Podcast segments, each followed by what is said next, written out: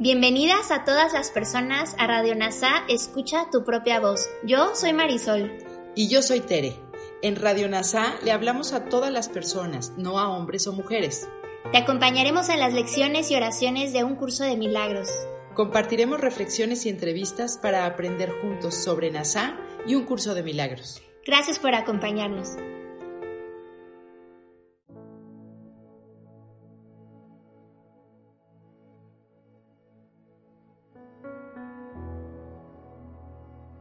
Damos comienzo a la lección 14 de un curso de milagros. Dios no creó un mundo sin significado. La idea de hoy es obviamente la razón de que sea imposible que haya un mundo sin significado. Lo que Dios no creó no existe, y todo lo que existe, existe como Él lo creó. El mundo que ves no tiene nada que ver con la realidad, es tu propia obra y no existe. Los ejercicios de hoy deben practicarse con los ojos cerrados todo el tiempo. El periodo de búsqueda mental debe ser corto, a lo sumo un minuto. No lleves a cabo más de tres sesiones de práctica con la idea de hoy, a menos que te sientas a gusto haciéndolas. De ser así, es porque realmente entiendes su propósito. La idea de hoy es un paso más en el proceso de aprender a abandonar los pensamientos que le has conferido al mundo y a ver en su lugar la palabra de Dios. Los primeros pasos de este intercambio al que verdaderamente se le puede llamar salvación pueden ser bastante difíciles e incluso dolorosos. Algunos te conducirán directamente al miedo. Mas no se te dejará ahí irás mucho más allá de él, pues nos encaminamos hacia la paz y seguridad perfectas. Piensa, mientras mantienes tus ojos cerrados, en todos los horrores del mundo que crucen tu mente. Nombra cada uno de ellos como se te ocurra e inmediatamente niega su realidad. Dios no lo creó, por lo tanto, no es real. Di por ejemplo, Dios no creó esa guerra, por lo tanto no es real. Dios no creó ese accidente de aviación, por lo tanto no es real. Dios no creó al coronavirus, por lo tanto no es real. Dios no creó, agrega la idea de horror que cruce tu mente y termina diciendo, por lo tanto, no es real.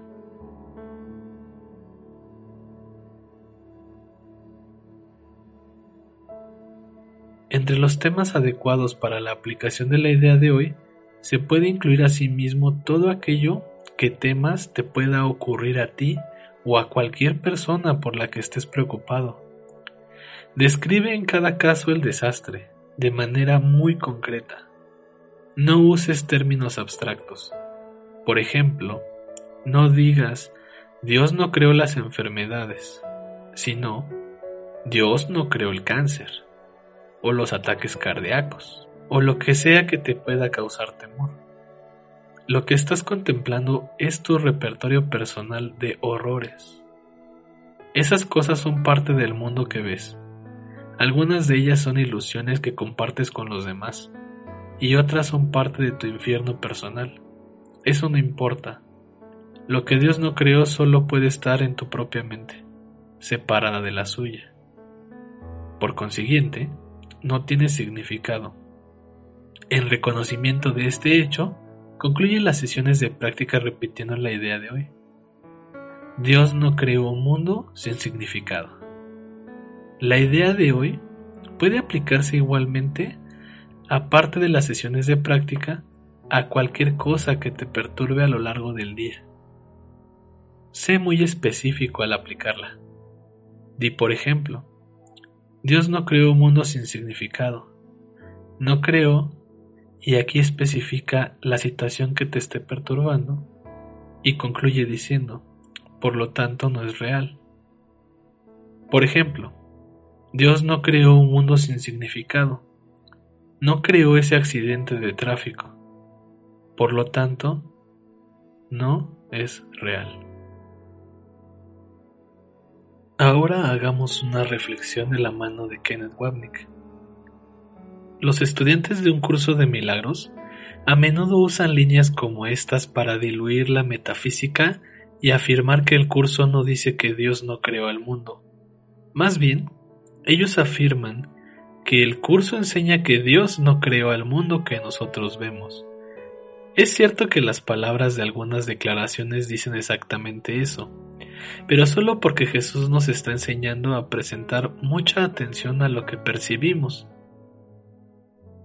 Él deja muy claro, tanto en el libro de ejercicios como en muchos, muchos otros lugares del resto del material, que Dios no podría haber creado el mundo porque es su opuesto, en el mundo de lo específico y de la forma, todas las cosas cambian y mueren. Tal mundo está fuera de Dios y por lo tanto no podría existir. El hecho mismo de que percibamos el mundo significa que es irreal y también que nosotros somos irreales. Una vez más, esto no se refiere solo al mundo que vemos. A veces los estudiantes piensan equivocadamente que esto significa, por ejemplo, que Dios no creó el cáncer que yo estoy percibiendo. El hecho mismo de que yo vea un mundo en absoluto está diciendo que hay una realidad fuera de Dios. Si yo percibo un mundo, debe haber perceptor y percibido, sujeto y objeto, observador y observado, lo que significa que estamos enraizados en la dualidad.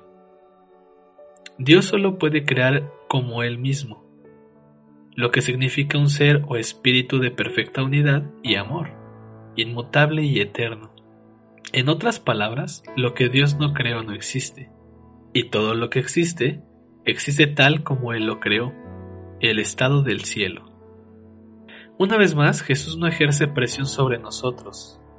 La frase, de ser así es porque realmente entiende su propósito, es interesante porque nuestra incomodidad puede deberse a que no entendemos, puesto que tenemos mucho miedo del propósito de reentrenar nuestras mentes, que es lo que producirán estos periodos de entrenamiento personal.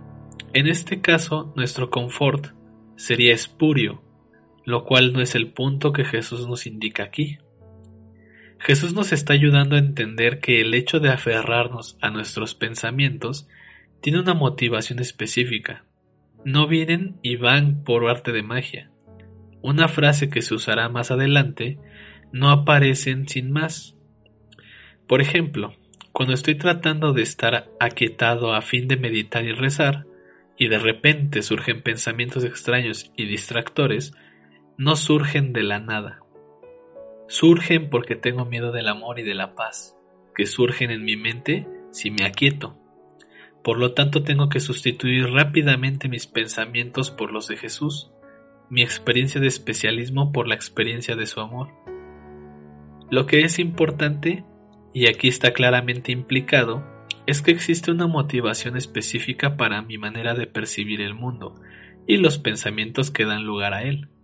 Si puedo soltar esos pensamientos, lo que ocurre cuando pido a Jesús que me ayude a mirarlos, ellos desaparecerán. Lo que queda es la palabra de Dios que, como hemos definido antes, es el principio de expiación que dice que la separación nunca ocurrió. La frase los primeros pasos de este intercambio al que verdaderamente se le puede llamar salvación pueden ser bastante difíciles e incluso dolorosos, es la primera vez que Jesús hace esta afirmación en las lecciones seguirán más y también se encuentran a lo largo del texto y del manual. El perdón es un proceso muy difícil y no puede sino suscitar un miedo tremendo. Es casi seguro que algo está mal si el perdón no te cuesta, si no luchas contra él, si no te sientes aterrorizado o aburrido con él, o incluso quieres lanzar el libro lejos de ti. Si nunca experimentas una incomodidad de este tipo, casi siempre significa que no estás prestando cuidadosa atención a lo que se te está diciendo. Un curso de milagros dice que las personas atemorizadas pueden ser crueles. Estas lecciones tienen que provocar ansiedad, porque no solo cuestionan la manera en que percibes algo externo a ti, también cuestionas tu identidad básica. A esto se refiere Jesús en la lección 13, cuando dice, el reconocimiento de esa falta de significado produce una aguda ansiedad en todos los que perciben como separados. Cualquiera que crea que es un ser separado y autónomo experimentará ansiedad con estos pensamientos. Así Jesús está diciéndote que está bien si esto te resulta difícil, si te produce miedo, y por lo tanto te resistes a ello. Estas afirmaciones son extremadamente importantes, porque probablemente el mayor error que hace la gente con un curso de milagros es negar el ego y la dificultad inherente a contemplarlo, lo que lleva a dejarlo ir. Todo el mundo quiere atenuar el proceso y hacerlo amable, porque en realidad nadie quiere lidiar con todo lo que implican esos pensamientos, y lo que implican es que tú literalmente no existes. Recuerda la línea que he citado antes. Si el mundo se acabó hace mucho tiempo y tú formas parte del mundo, tú también te acabaste hace mucho tiempo. Entonces, ¿quién es el tú que está pensando y sintiendo y haciendo estos ejercicios? La respuesta a esta pregunta conduce directamente al miedo. La frase, mas no se te dejará ahí, irás mucho más allá de él, pues nos encaminamos hacia la paz y seguridad perfectas, con esto Jesús quiere decirnos que trates de entender que la ansiedad, el terror, la resistencia y la dificultad forman parte de un proceso más largo y que hay alguien contigo que te guiará a través de ello. Como hemos visto, Él dice que el Espíritu Santo está ahí para guiarte a través del aparente terror. Él te guiará a través del circuito del miedo al amor de Dios que está al otro lado. Por eso es esencial cultivar una relación con Jesús o con el Espíritu Santo, alguien dentro de ti, algún pensamiento que no sea del ego y que pueda guiarte a lo largo del proceso. Si intentas mirar a tu ego sin él, te verás abocado al terror o a la negación, creyendo que todo es realmente maravilloso. Jesús está diciéndote, sí, habrá dificultad, resistencia y miedo, pero yo te guiaré a través de ello. Los párrafos 4 y 5 de esta lección nos advierten de que no seamos compulsivos con respecto a los ejercicios, y al mismo tiempo nos animan a no excluir nada de nuestro campo perceptual. No hace falta añadir que esto es más fácil de decir que de hacer. Y por este motivo Jesús hace de la no exclusividad de nuestra práctica un tema central en la primera parte de su programa de entrenamiento mental. En este ejercicio Jesús quiere que nos aseguremos de incluir tanto los horrores personales como los colectivos, reflejando la importancia de reconocer que no hay una jerarquía de ilusiones. En la frase lo que estás contemplando es tu repertorio personal de horrores, Jesús está centrando en lo negativo, con la misma facilidad podría haberse enfocado también en las cosas positivas. Así Dios no creó el cáncer, y Él tampoco creó un cuerpo sano. Él no creó un accidente aéreo, pero tampoco creó un cohete que aterriza en la luna de manera segura. Cualquier cosa que pienses que tenga relación con la dualidad, la separación, la individualidad o el especialismo no está en la mente de Dios porque su mente solo es perfecta unidad y amor en donde no hay separación en absoluto. Por lo tanto, si no está en su mente, no puede tener significado y ciertamente no existe. Nótese los términos ilusiones que compartes, como parte de la afiliación una, la mente una o la mente única. Estamos de acuerdo en percibir ciertas cosas en el mundo físico, tamaño, forma, color, etc. Sin embargo, el hecho de que sean compartidas no las hace reales. Estas son las ilusiones compartidas. Nada es tan cegador como la percepción de la forma, dice el texto. Una afirmación importante a lo que volveremos con frecuencia. Solo el conocimiento de Dios es la verdad, en contraste con el mundo ilusorio de la percepción del ego. Puedes ver que en estas lecciones Jesús nos está pidiendo repetidamente que apliquemos sus enseñanzas, muy específicamente a nuestras vidas cotidianas. No hacerlo nos asegura que nunca las aprendamos, lo que, por supuesto, siempre es la tentación de nuestro ego. Nos guía suavemente a aprender el proceso de llevar las ilusiones de nuestro mundo específico de forma al contenido, de su verdad inespecífica al perdón. En estas últimas siete lecciones que siguen al primer grupo de siete, podemos observar que Jesús construye una lección o idea sobre otra, él nos lleva a entender que la falta de significado del mundo que percibimos proviene de la falta de significado del mundo que hemos hecho real en nuestra mente. A entender que el núcleo de estos pensamientos sin significado es el pensamiento más terrible de todos. Dios está en competición con nosotros y de manera muy cierta nos destruirá. Es importante entender, aunque no se dice aquí, que ese pensamiento también es una defensa. Dice que yo existo, que yo soy importante y que tengo el poder de enfadar a Dios, haciendo que Él piense de una manera tan loca como yo. ¿Cómo explica el texto en este revelador pasaje de las leyes del caos? Piensa en las consecuencias que esto parece tener en la relación entre padre e hijo.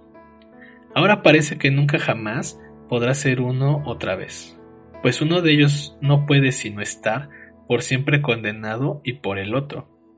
Ahora son diferentes y por ende enemigos, y su relación es una de oposición, de la misma forma en que los aspectos separados del Hijo convergen únicamente para entrar en conflicto, mas no para unirse. Uno de ellos se debilita y el otro se fortalece con la derrota del primero, y su temor a Dios y el que se tienen entre sí parece ahora razonable pues se ha vuelto real por lo que el Hijo de Dios se ha hecho a sí mismo y por lo que le ha hecho a su Creador. He aquí el principio que pretende definir lo que debe ser el creador de la realidad, lo que debe pensar y lo que debe creer, y, creyéndolo, cómo debe responder. Ni siquiera se considera necesario preguntarle si eso que se ha decretado, que son sus creencias, es verdad. Su hijo le puede decir lo que ésta es, y la única alternativa que le queda es aceptar la palabra de su hijo o estar equivocado. Pues si Dios no puede estar equivocado, tiene entonces que aceptar la creencia que su hijo tiene de sí mismo y odiarlo por ello. Ahora Dios reacciona tan psicóticamente como yo, reflejando mi cruel y pecaminosa venganza en la suya. Si esto fuese cierto, lo opuesto al cielo se opondría a él y sería tan real como él, y así la voluntad de Dios estaría dividida en dos, y toda la creación sujeta a las leyes de dos poderes contrarios, hasta que Dios llegara al límite de su paciencia, dividiese al mundo en dos y se pusiera a sí mismo a cargo del ataque. De este modo, él habría perdido el juicio al proclamar que el pecado ha usurpado su realidad y ha hecho que su amor se rinda finalmente a los pies de la venganza. Imagínate el poder que me da esto. Además, si soy lo suficientemente poderoso como para obligar a Dios a reaccionar a mí, yo debo existir. Reconocer la falta de significado definitiva de este pensamiento engendra mi ansiedad. Así, la ansiedad por la venganza que anticipo de Dios es una defensa contra la ansiedad real, que es que yo no existo en absoluto. Puedo vivir muy bien con el pensamiento de que Dios quiere matarme, es posible que no me haga feliz, pero sé lidiar con eso. Puedo establecer una religión, hacer tratos con Dios, realizar rituales para apaciguar su ira y proyectar responsabilidad sobre los no creyentes en un juicio justificado por sus herejías. Sin embargo, no sé cómo lidiar con el pensamiento de que yo no existo, excepto negándolo e inventándome rápidamente algo para que tome su lugar. Gracias por unir tu mente. Soy gratitud.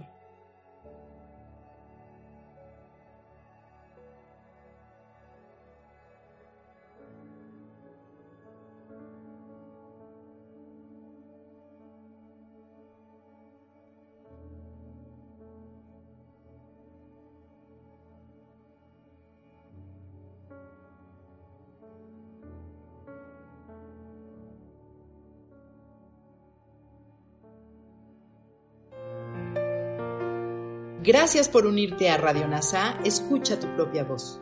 Te esperamos en la siguiente transmisión. Búscanos en Instagram y Facebook como arroba NASA Curarte Tú. También encuéntranos en Telegram y YouTube.